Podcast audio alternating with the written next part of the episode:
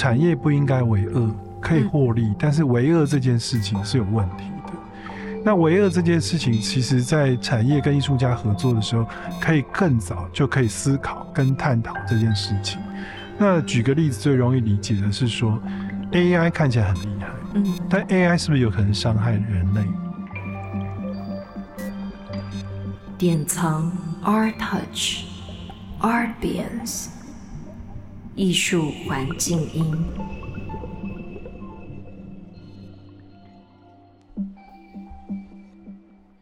各位阿 Bians 的听众朋友，大家好！今天我们的带状节目来到了编辑部临时动议。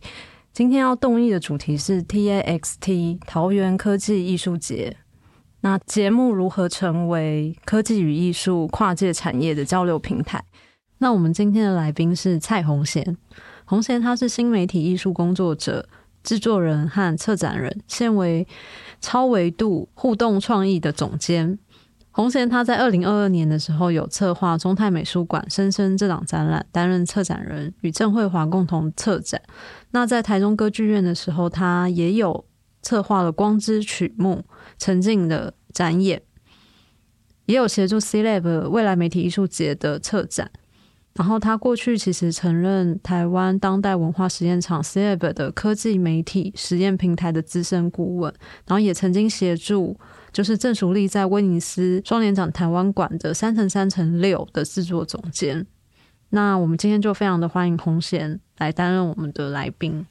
我先稍微简单介绍一下那个桃园艺术节。那它是在二零一七年的时候由桃园市政府所举办，它结合了国际化跟在地化的几个面向，然后也包含了结合产业，它有许多的目标结合在这个艺术节，希望能够达成。对，那二零一九年的时候，就是它也更进一步去举办了桃园科技表演艺术奖。然后希望发掘就是在科技领域还有表演艺术领域跨界的创作人才。桃园科技艺术节目前已经变成全国少数由地方政府主办的大型的科技艺术的节庆活动。那今年最主要的策展人其实就是红贤，然后我们就透过红贤这个策展人的角色，然后来用。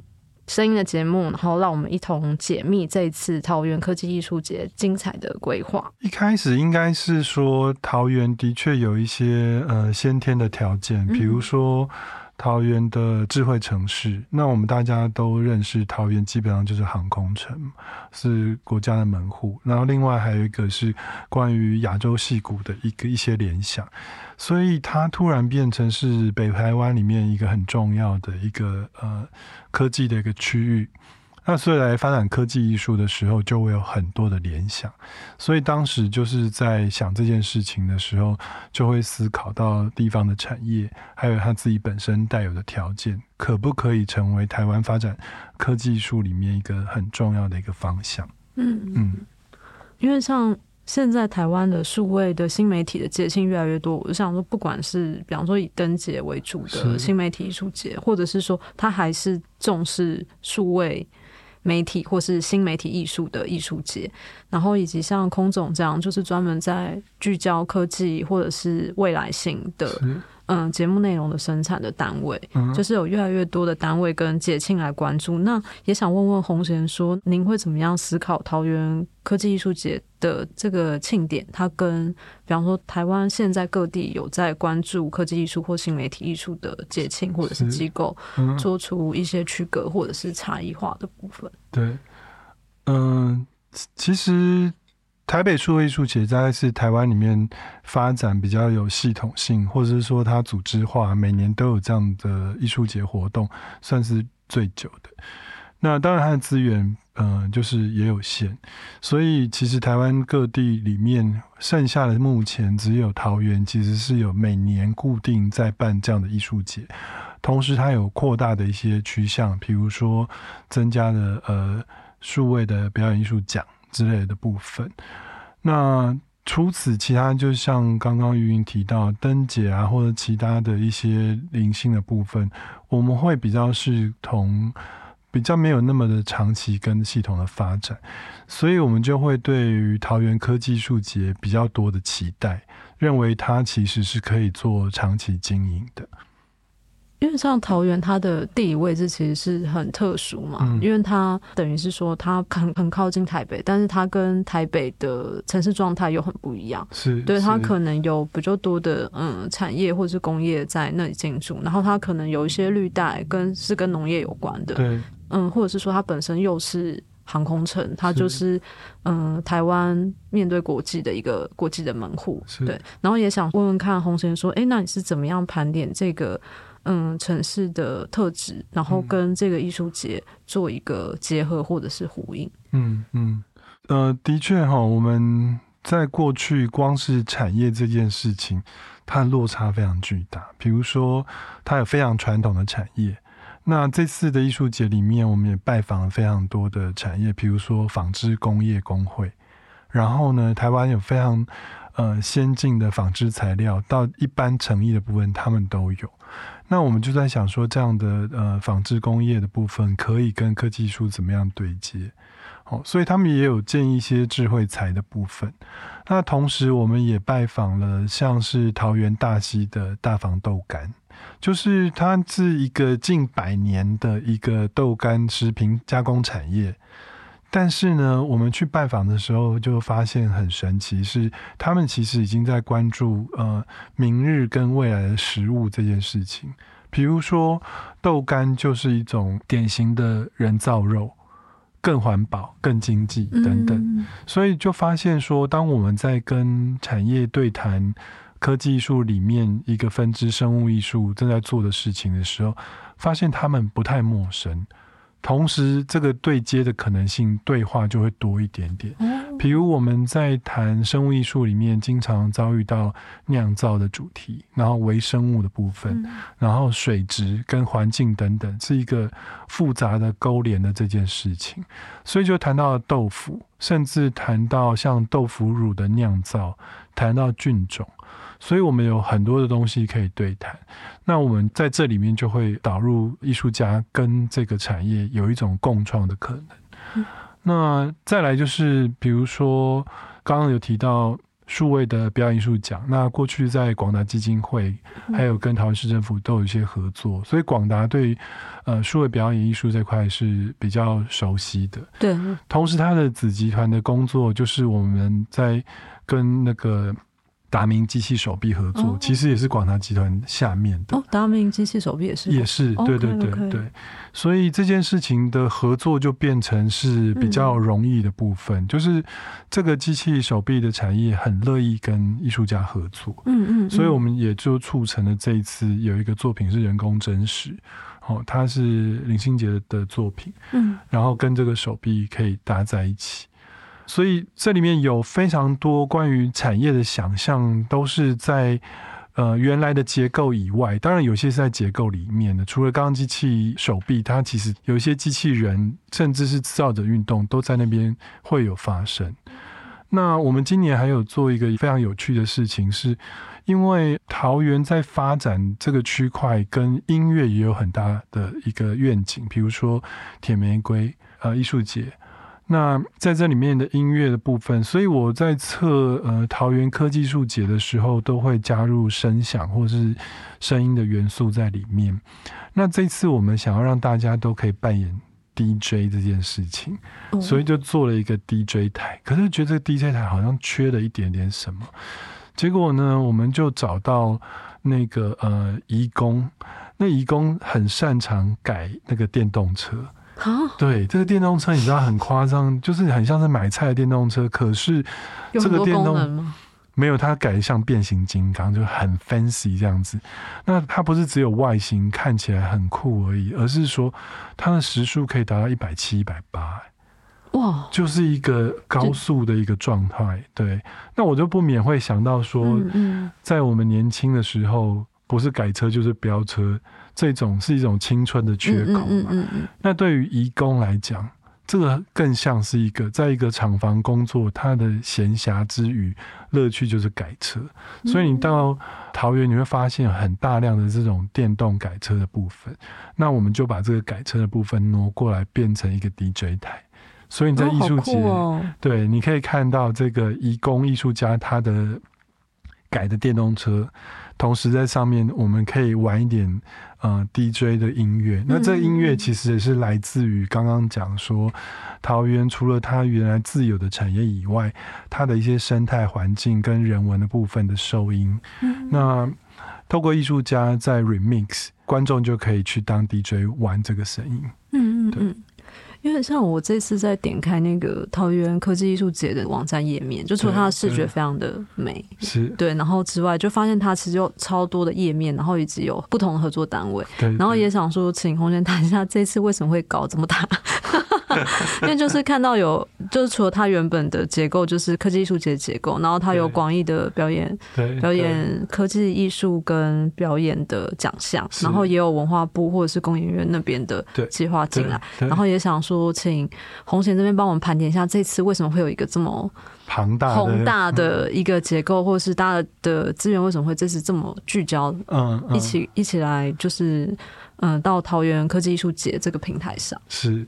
那当然，我觉得，嗯，有心要促成这件事情了。就是刚刚前面有提到，台湾的科技艺术节的发展里面，除了零星跟一些比较符合大众的一些展览以外，在科技艺术的资源里面，我们想要统整更多。那这次一个很重要就是中央跟地方的合作，所以文化部这次有两个计划的共同参与。刚刚玉英有提到，一个是科技艺术的实验创新跟辅导推动计划。那这个是超维度过去就在执行的部分，所以我们把今年的科研的主题一起带进来。那另外一个就是工研院在跟艺术家进驻科研单位的部分，他们的作品也一起带进来。所以这个区块是关于中央跟地方的合作。那另外一个是，其实呃去年二零二一年的桃园科技艺术节比较专注在呃表演的部分。也一起纳入，因为疫情的关系，那这部分是由曾玉君老师所策划的部分。哦，那再加上刚刚提到这个呃数位表演艺术奖，所以其实同整的非常巨大。那另外一个就是刚刚提到，我们在今年的部分很多都是去拜访产业。让我们彼此可以对话，或者说让我们一起可以来做一点什么事情。所以这里面艺术家里面包含很多产业对话，包含像 HTC 的加入，或是刚刚提到像大房豆干或者是大命机器人等等。嗯嗯嗯嗯。然后像我们这次展览，其实它也有几个规划的重点，像是嗯。因为，因为我刚才听洪贤讲，才知道说，哎，其实你做了很多跟产业的填调，或者是说跟他们的访谈，看科技艺术，或者是说跟产业之间，它到底有什么可以对接或对话的点。然后我看一下展览，它的规划重点有几个关键字，那我这边就先念出来。然后，其实洪贤可以等下再解释，就是包括像。衍生艺术，然后五 G 沉浸，还有机械手臂，然后跟产业的策略，以及数位话语权、循环经济、末世前夕，我是就不太知道是怎么回事。等下可以请红贤再做解释。还有科研的实验，然后也想请红贤就是解释看看这些展览的关键是它是怎么样被讨论出来，不管是嗯你是怎么样跟产业去对话，然后生成，或者是说。对照社会的现况跟科技艺术的发展，所去结构出来这些关键字，然后想问问看红贤这个策展的过程当中是怎么样，最后归结出这些面向，是。有点像刚刚提到的哈，就是在科技艺术的发展跟艺术节的规划，在桃园的时候，刚刚拉里拉萨讲了很多比较庞杂的部分，其实我们收拢的部分就会开始。归纳几个区块，嗯，那其中一个区块是关于我们一直每年都一定会做衍生艺术，就是 generative art 的部分。那衍生的部分几乎是我们在从事科技术里面一个演算的核心。这几年来被比较呃认识的，其实透过 NFT 运算的视觉，然后突然变好像比较火，很主流，对，变主流。但过去其实都是一个大家很。或多或少会碰触到，嗯嗯嗯。那那其实跟比如说我们这两三年在进行关于沉浸有很大的关联，那些影像基本上全部透过衍生所产生的，所以我们就有衍生这个区块。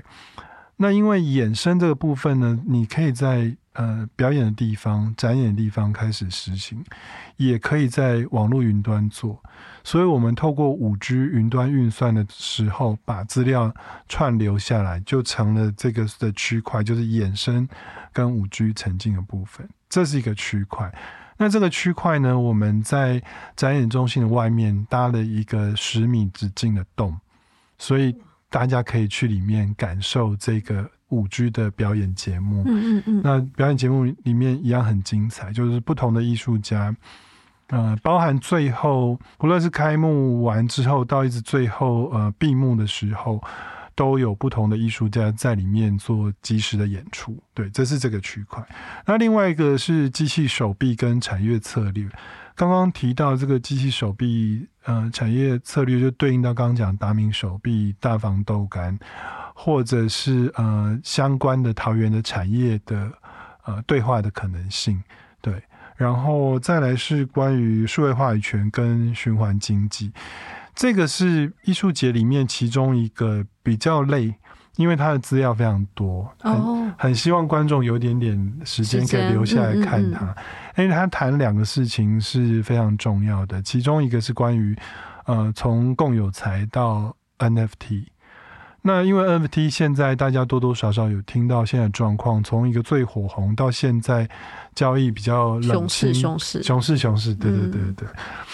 那这是一个呃由郑淑丽发起的专栏系列文章，那它总共有七篇，有不同的学者、艺术家、策展人去把这个呃更大的地图展开来，从一个共有财的概念、开放文化跟开放授权。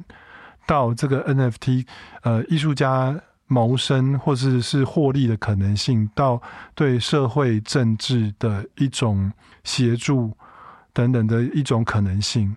好，所以在这里面会有七篇文章，每一篇都有一万多字。哇塞！对，然后我们会把它做报纸发行，但观众也不用太害怕，因为我们就是怕大家觉得我这里太累，资讯量过对，那所以过载过载，所以我们做了美美的报纸。嗯，好，用在谈数位版权这个状态的时候，让实体 copy 你们可以带走。所以你也可以带回去慢慢看。那如果在现场，我们也做了呃声音的导读，所以你也可以在那边很轻松的听别人分析这七篇文章。这是一个区块关于数位话语权的部分。另外一个是关于过去我们一直在跟柏林这个组织 Technical Tech 合作。那我们要做的事情是关于这个。因为数位威权的的关系，所以关注的题目叫做“玻璃房间”。那台湾一直是这个全球假讯息的一个排行榜几乎是一二名的状态下，所以我们认为在发展科技艺术这个区块里面，有必要花更多的时间让群众理解，我们有可能是在怎么样被这个呃数位威权操弄，包含企业、政府等等。所以它会变成是整个艺术节里面一个很重要、知识量非常充足的一个区块。好，这个是关于嗯数位维权。那再来就讲末世前夕跟科研实验。末世前夕，呃，玉英比较不熟，原因就是呃，文化部的科技艺术实验创新跟辅导推动计划今年的证件作品，还有我们邀的作品。哦，对，那他末世前夕呢，其实谈的就是在疫情之下跟战争威胁之下，那我们得到几件非常棒，今年就是在做实验创作跟我们做辅导推动的一个作品。那他们分别就是。第六感官的生存练习，或者是水资源现在这么重要，那还有一个是关于水之众神，就在水资源的全球竞争的部分，哦，或者是在谈一个呃延伸电觉感官的部分，然后还有一个是关于微机构的，那个微机构要怎么解释呢？这个是许训祥的一个新作。他用很很微小的机械在控制泡泡的生长。哇，这个泡泡生长的堆积，你可以想象像是有机的雕塑。可是这个有机的雕塑对应的是全球的地景，所以就像过去呃许迅祥在做一个从一个很宏观的部分缩小到一个像纳米级的影像，他现在把这个纳米级的影像转化成一个泡泡的一个结构。哦，所以在这里面也有非常精彩，是在反映因为疫情战争下的一个呃科研的作品。那这里面还有包含刚刚提到工研院的那个艺术家进驻科研单位的创作，就是一个阿莱福的计划。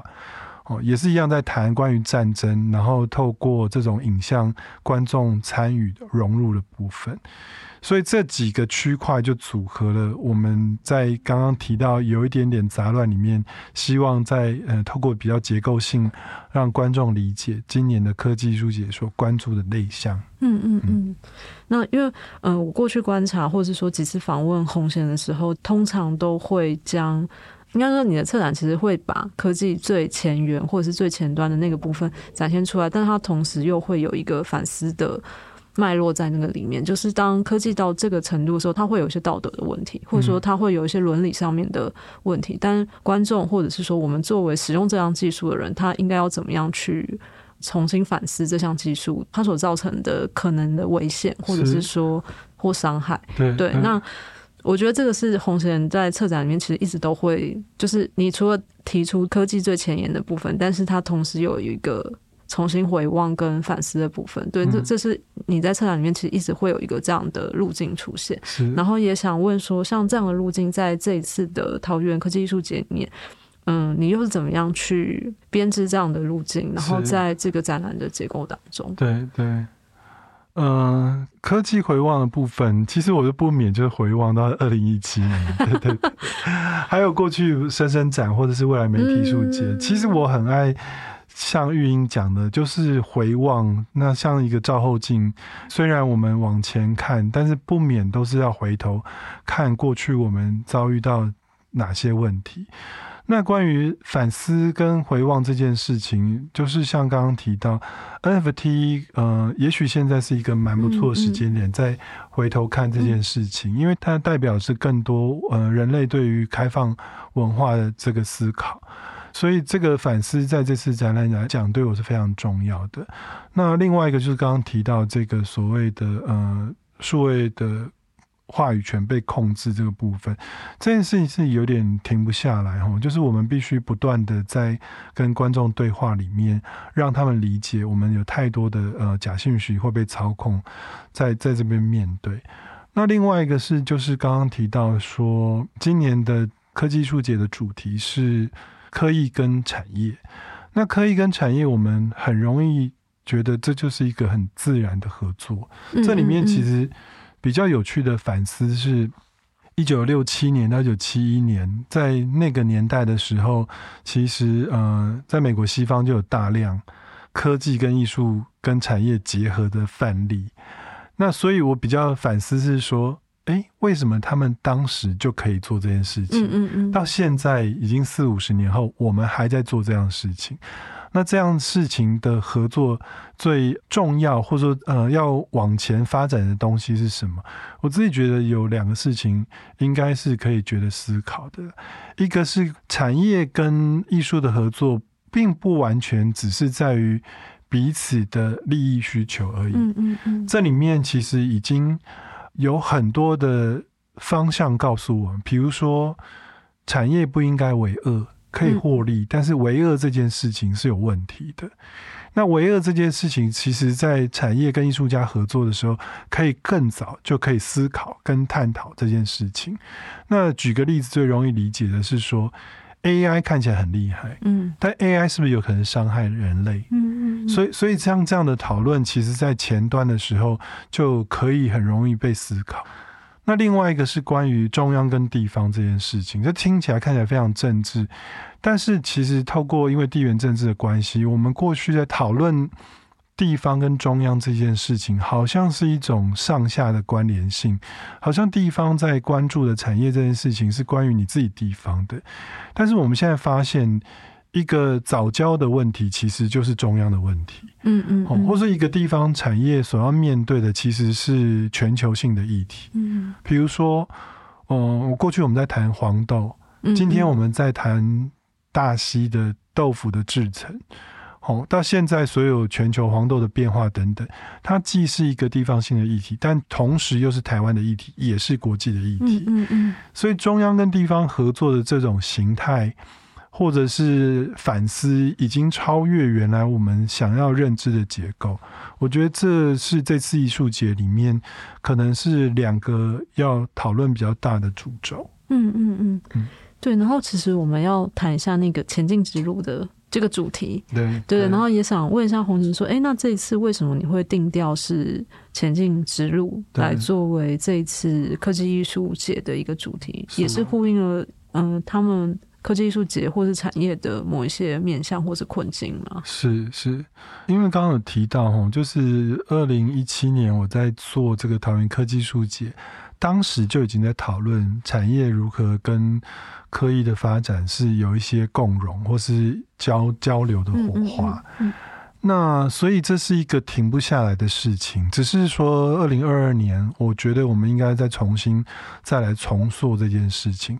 所以这个 The Way Forward 其实还是有一点点那种未来感。嗯嗯嗯，就是我到底要走到哪里去？嗯，那走到哪里去这件事情呢？我认为产业对话基本上是一定不断要让它发生的。所以我希望二零二二年这个事情也只是个开端呢，因为产业的对话毕竟各种的层次都不同。像我们刚刚有聊到，每一个产业对于艺术的想象，基本上都落在不同的想象范围。对对对对对。那当然，这也会对应到他们自己本身产业的部分。嗯，哎，那我想问说，像你，你这么多在处理，比方说科技艺术跟产业的那个对话之间，就虽然说他们可能彼此想象的落差是很悬殊，然后或者说每每个人的认知就是很不一样，但在沟通上面，就是当你变成桥梁以及沟通这两者的时候，你觉得那当中有存在？技巧吗，就是所谓的沟通技巧，或是让这件事情可以更顺畅的方式存在吗？我我觉得里面交杂很复杂的技巧，嗯嗯嗯，很交杂、很复杂的技巧，就是说，因为其实对于产业来说，大部分的产业其实是获利为出发，除非它是很正面的设计，或是不是以获利为第一优先的的企业。但是我们在合作企业的时候，其实通常也会希望找稍微有点名气或有一点代表特色的企业。所以其实基本上大家本来就各自有所需了。所以要怎么样让自己跟对方的所需能够比较接近，这个是前面的一个大前提嘛。所以一般如果我今天是非常积极，我想要获利，这个的合作可能性在前期可能就已经没了。除非我们抛出很大的诱因，那很大诱因就是基本艺术跟产业一般合作，说，诶，我可不可以有更多的知名度？就说我原来台湾有些产业很会制造。或很懂怎么样，在不用另类的行销方式在做的时候，他不需要思考跟艺术合作。但是他如果一旦跟艺术合作，发现他有很多种可能性，比如说品牌的变化，或是艺术家带来另外一种思维的改变等等，那他必须有这样的初步合作，他才能知道说，哦，其实。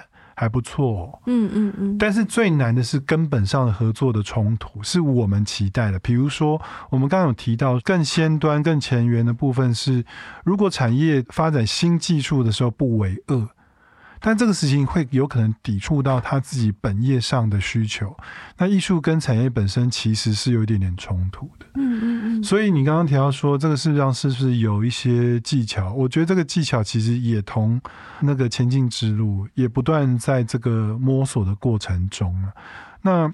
我们过去有遇到有一些产业是真的很热心，在支持像这样艺术创作，或者说是给予很多的帮助，在技术面、资源面的部分。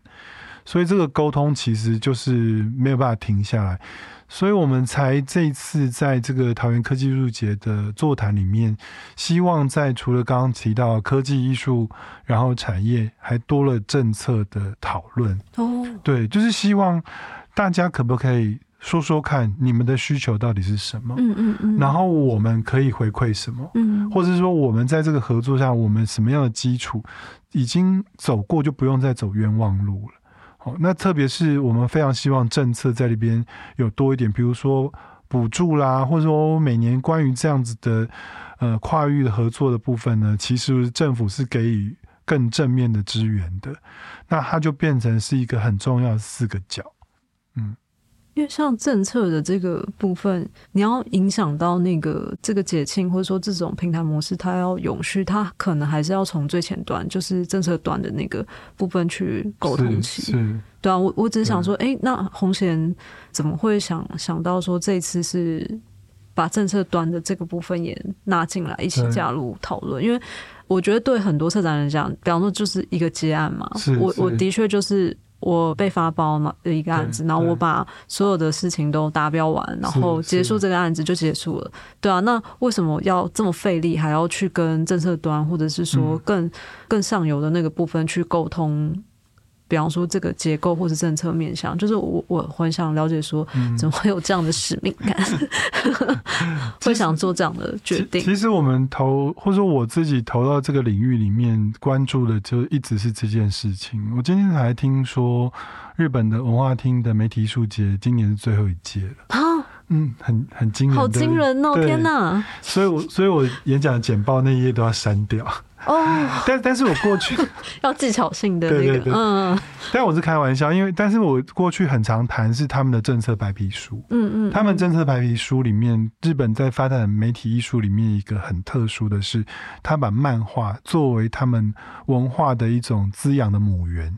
所以他在发展媒体艺术的时候，有漫画这个类项哦，然后再就是关于游戏本身。所以游戏跟动画在日本文化厅的媒体艺术节是政策里面白皮书早就定义下来的哇。所以我你刚刚问这个问题，就是我从以前在观察这件事情，我我会一直感慨是我们的政府没有所谓的科技艺术的白皮书。嗯嗯嗯嗯。但是你随着日本，你看他最后一届。也许也是时间到了，嗯嗯，就是刚刚我们讲了很多，就会发现我们围绕在科技跟生活整个在一起的时候，它有更多严肃的命题要面对了，甚至连环境的部分，嗯嗯，所以漫画跟呃游戏本身似乎已经变成不需要那么的主结构了，那所以。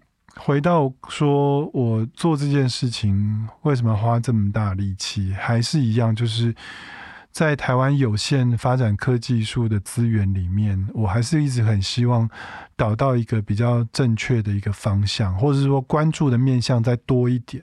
它不会是只有少数人在关心的一件事情。它明明跟我们的生活都这么近，科技术有时候其实真的也只是一个反映生活的状态。它不再像过去说啊，这是少数人在玩的事情。嗯，它跟我们的生活都是这么紧密的，所以我会希望在科技艺术节这样的讨论里面，多了一点点关于政策的思考跟讨论。嗯嗯嗯嗯。然后另外就是呃，因为之前其实访问过红贤，嗯，因为空总的科技媒体艺术节时候访问红贤，然后那时候红贤有特别说，其实嗯，您的策划其实他。但展演是一块很重要的部分，可是，嗯，相关的工作坊或者是说它的论坛，其实也是这个展览结构里面占了很重要的一块。因为有的时候，它它被当做像点心一样，就是它是一个主菜里面旁边的配菜。可是你那时候有特别强调说这些。讨论或者是论坛，其实它跟展览是同等重要。是是。对，然后也想问说，洪生可不可以谈一下这一次在桃园的科技艺术节的下面规划的工作坊跟论坛，是大概又是一个什么样子的重要性或者是结构在里面？嗯嗯。嗯，在我们谈这个或是录这个 podcast 的的时候，其实我们工作方的报名已经启动了。哦，真的吗？真的真的，这么快就启动了？我猜有一场应该已经爆满哦。对，但是其中那一场其实就是关于呃，用透过有一个工具叫做 Touch Designer TD 来做呃演算的创作。那这个就会呼应到我们刚刚提到这个五 G 沉浸的运算。我们这几年也用了大量这个工具，嗯，所以其实。就是表里这件事情是我们一直在经营，就像我刚刚讲，呃，衍生艺术作为一个演算的核心跟一个实作的部分，所以有这样的工作方就会有这样的展品。好，这个事情是串接。另外，另外一个刚刚关于呃数位威权的部分，我们也有数位排毒的工作坊，嗯嗯嗯，教。您的学生孩子对怎么样排毒不会被手机成瘾这件事情困扰？嗯嗯嗯，我觉得这超重要，这真的很难。不是，我觉得很难拔掉这个事情。我们讲非常容易，那个有太多的电影都在讨论这件事情。的确，我们把手机这种有设计过、有成瘾的可能性都交给孩子的时候，但我们却无法管制他的时间，嗯嗯，他就已经一步一步掉到被设计的范围里面。嗯，所以我们的工作方就是教大家数位排毒。嗯对，所以跟刚刚提的这一连串是有关。那另外几个区块就是关于座谈的部分。座谈我们还是会更着重于呃实际面的操作，比如说作为一个科技术的制作人，到底怎么样处理国际的案例，跟自己本身可能遭遇到，还有有没有可能做一些联盟的可能性。嗯嗯嗯，那或者是我们今年也有呃一个法国的团队。呃，No No Tech Studio，他们也会分享他们国际共治的一些经验哦哦，所以这里面的座谈，然后最后包含刚刚我们提到这个呃科技艺术产业跟政策的对谈，嗯嗯嗯，都会在这次的 Forum 里面。那甚至呃有一些是艺术跟科学的对话，也会南瓜在里面。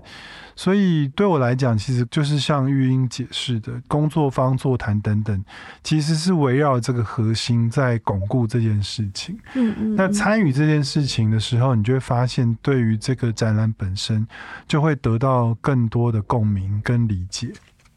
嗯嗯。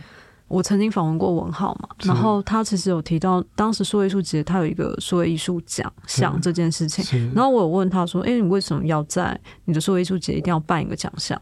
然后他说：“如果一个，因为那当时，比方说新媒体艺术或者是数位艺术，还算是一个比较新兴的领域，是。对相关的系所跟科系，其实也没有像现在这么的健全，就整个生态其实是刚起步的状态。嗯。然后他说，就是奖项这件事情是很重要的。嗯。他说，你必须要创造一个标的，让这整个生态有一个努力的目标，那它才会慢慢的蓬勃起来。嗯，对，那是那时候是文浩他访问的时候他的说法。然后，嗯但我也想请问洪先，对于就是假如说它是一个新兴的生态，它不管是在造节，或者是说用造奖的方式嗯来拉抬这整个生态的一个声量，嗯你会怎么样看待这件事情的重要性？嗯。对对对，首先，请问你对于造节跟造节 有没有什么？我没有我没有负面的，对对对，当然我觉得造节跟造讲，当然。我觉得像现在，因为可能比方奖项或者是节庆这么的泛滥，我觉得的确对有些人对这件事情是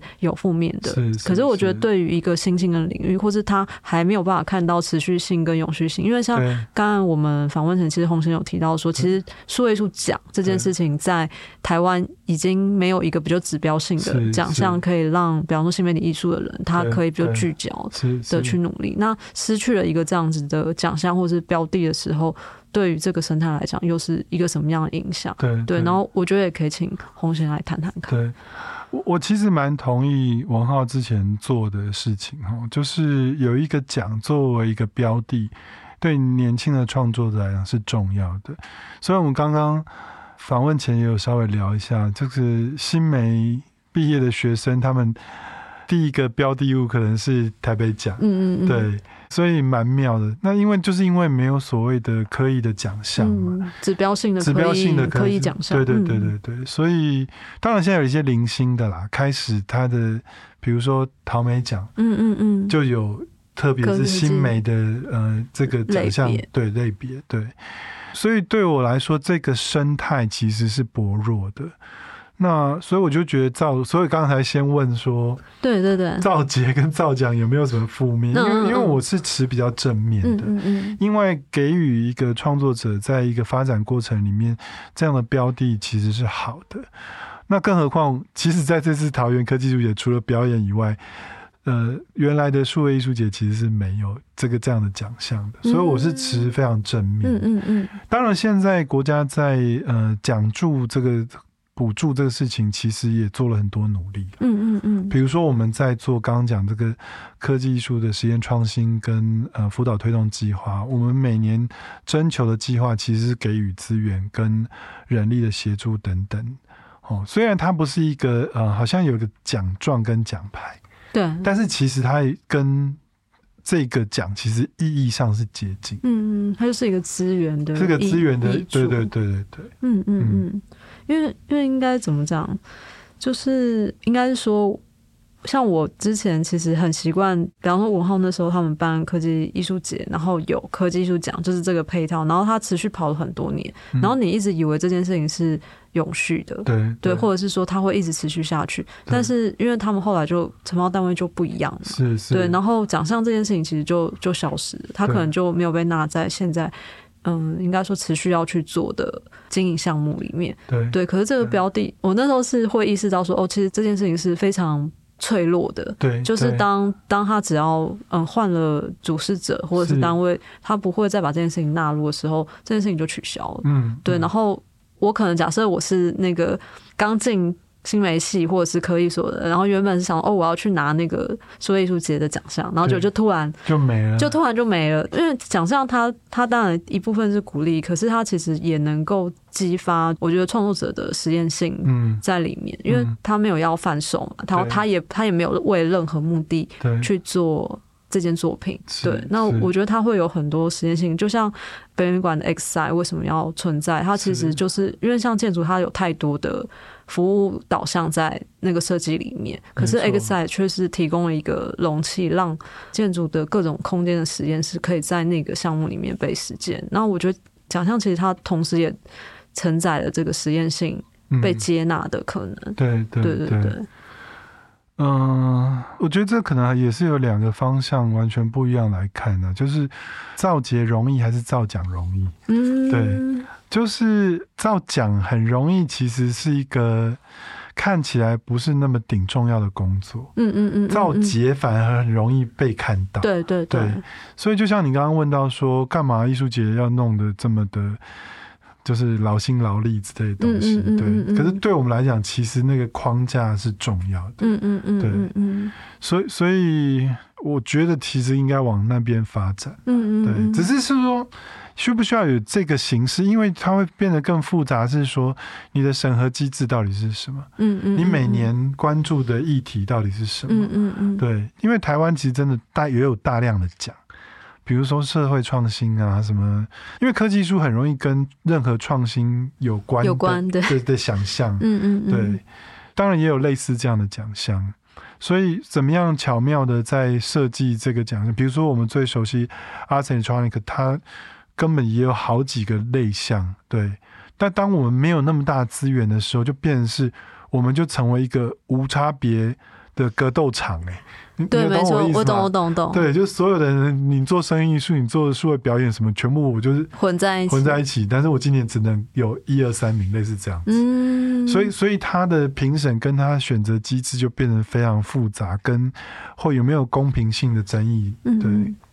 然后在最后的时候，其实会想问是说，因为像红贤在这么多年来，其实组织了很多场域，然后或者是说科技艺术的展演的内容，像近期包括中泰美术馆的深深展，像台中歌剧院，其实你也有参与，然后过去也有在那个台湾当代文化实验场 SLAP 的展演也协助非常多。对，那我只是想说，因为像在这次。洪神又投入了桃园科技艺术节的这个策划。那我想说，台湾在这个新媒体的科技艺术的展演上面，不管是能见度或者执行上，你觉得就是从过往到现在，你觉得有哪些事情，其实你还会觉得是可以持续努力跟突破的方向？嗯。未尽未尽之处哦，你问 你问的问题，就是我觉得最难回答。嗯嗯嗯对，但是因为你刚刚有稍微提到几个单位嘛，因为嗯嗯，中泰比较像是一个未来对于生命生存生活的这个重大的问题的的讨论，所以它的确是一个关于嗯未来的思索。那因为我在空总台湾当代文化实验场的时候，我有。比较希望他们其实，在与未来的这个话语权有一个定调，所以才会有未来媒体艺术节这样的思索。那对我来说，的确未来是一个重大的命题。可是呢，就有点像刚刚讲，其实我们我在处理未来都不断拿赵后镜在反思这件事情。那讲突破，真的是不敢这样想了。不过，我觉得像我今天。听到说日本文化厅的媒体人要停的时候，我就问一下四方信子他对这件事情的看法。他就说，他比较悲观日本，他觉得韩国、台湾现在做的冰冰有声有声有色，对。所以，所以我觉得这的确在我的感受，就是我们是曾经在嗯孤单的夜里面行走的人。所以，我们现在看到这个状况，是台湾在这个发展的能见度跟这个各种类项，其实是蛮有可能性的。但这里面当然也有所谓的未尽之处，就是像我提到，假设我们在科技术关于产业跨域的对话这件事情。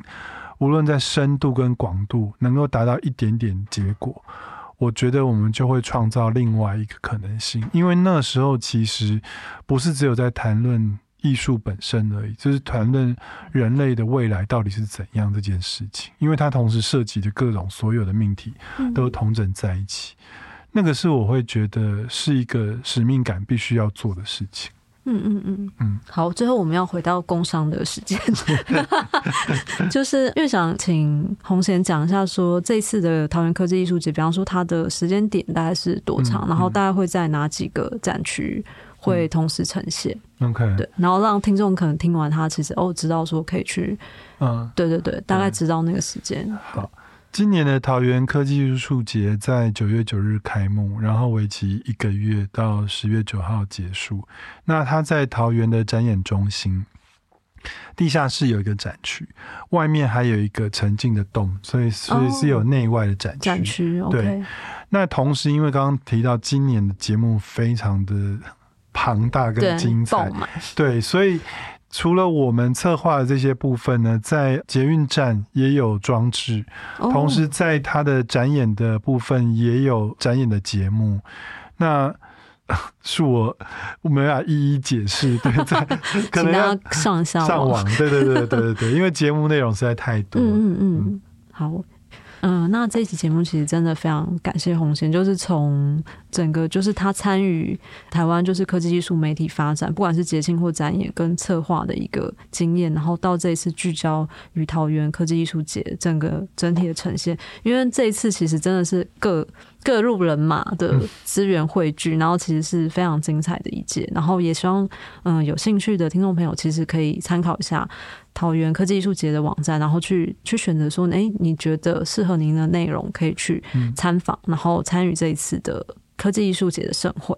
今天很谢谢红贤来参与我们的节目，谢谢，那谢谢，不会不会，谢谢大家，那我们就下次见，谢谢，谢谢，拜拜，拜拜。